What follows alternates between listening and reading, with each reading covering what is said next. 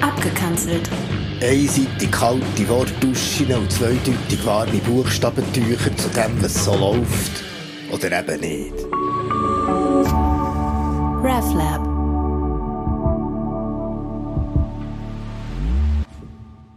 Jetzt muss ich mal etwas klarstellen.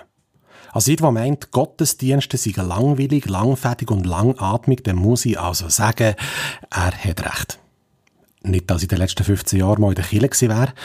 Gut, vielleicht das ein oder andere Mal am Heiligen Abend, aber dann vor allem wegen dem Krippenspiel, was aber auch immer ein bisschen enttäuschend war. Schliesslich ist die Handlung jedes Mal stundlich ähnlich. Und auch die Umsetzung lässt in Zeiten zu wünschen übrig. Keine Plot-Twists, keine Cliffhanger, keine Verfolgungsjagden, nichts. Von der schauspielerischen Leistung mal ganz schweigen. Sagen wir es mal so, der Nachbarsbub Julius mag ein guter Schüttler sein, aber seine Interpretation vom Hirte Nummer zwei ist sogar einem Laientheater unwürdig. Auf jeden Fall, ich bin zwar schon lange in der Kirche aber weil die Katholiken ja nicht gerade für Veränderungen bekannt sind, gehe ich davon aus, dass Gottesdienste nach wie vor nicht allzu spannend sind. Der Besucherinnen und Besucher erweist den Gottesdienst, weiss Gott kein Dienst. Aber es gibt einen Hoffnungsschimmer. Eine grosse Ausnahme, etwas, das den Interessantheitsgrad der Gottesdienst in undenkbare Höhen erhebt. Die Hostie.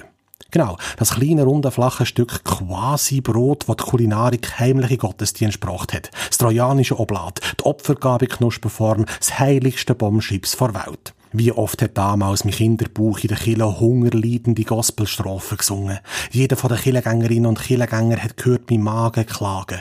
Ich habe zu Gott bettet, er möge doch bitte, bitte den Welthunger beenden und am besten gerade bei mir anfangen. Aber dann unverhofft der Beweis. Der Beweis, dass Wunder passieren, die Hostie. Zwischen Gebet und gebotenes Gebäck. Zmitz im Gottesdienst eine Zwischenverpflegung, ein Mini-Apero. Nicht ein Gruß aus der Küche, sondern einer aus dem Himmel. God ain't a DJ, God is a Baker. Und die Welt ist eine Scheibe. Eine Scheibe namens Hostie. Der Papst hat Spiez, speckt, speckt, spuppt, sp aber Papst, das ist doch kein Problem. Für die Hostie brauchst du Besteck, Hostie, sie Fingerfood.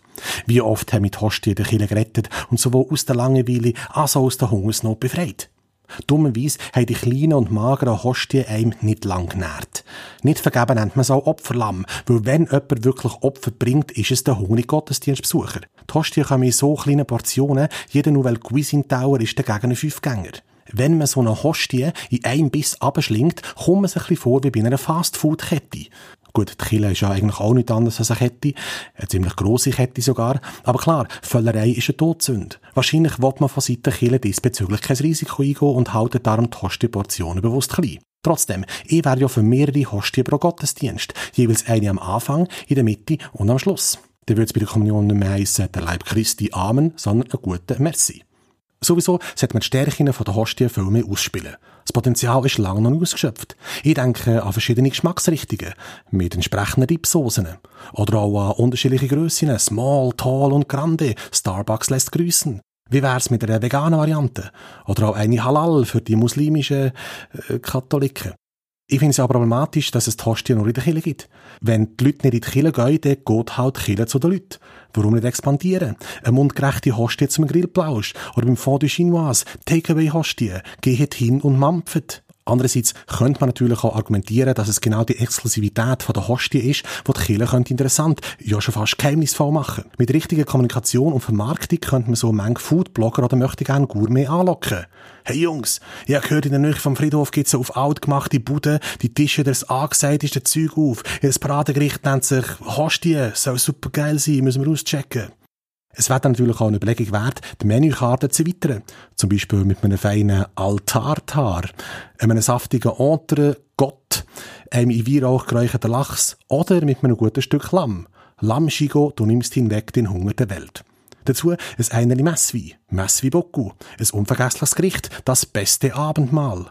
Klar, wir gehen nicht primär wegen dem Essen in die Kirche. Das sollte sich auch nicht ändern. Aber das ist ja bei den modernen Restaurants auch nicht anders. Das Essen ist nur ein Teil von der ganzen Experience. Das ist Erlebnisgastronomie. Oder im Fall von der Kirche Erlebnisgottstronomie. Vielleicht ist das genau das, was die Kirche bräuchte. Ein durch Essen ausgelöster Popularitätsschub mit der Hostie als Lockmittel. Damit wäre nicht nur die Mägen voll, sondern auch die Kirchen. Die Kirche hätte wieder Biss. Und zwar weltweit. En todo el mundo oder wie es auf Deutsch heisst, im ganzen Mu. Dann würde ich vielleicht sogar mal wieder in die Kille.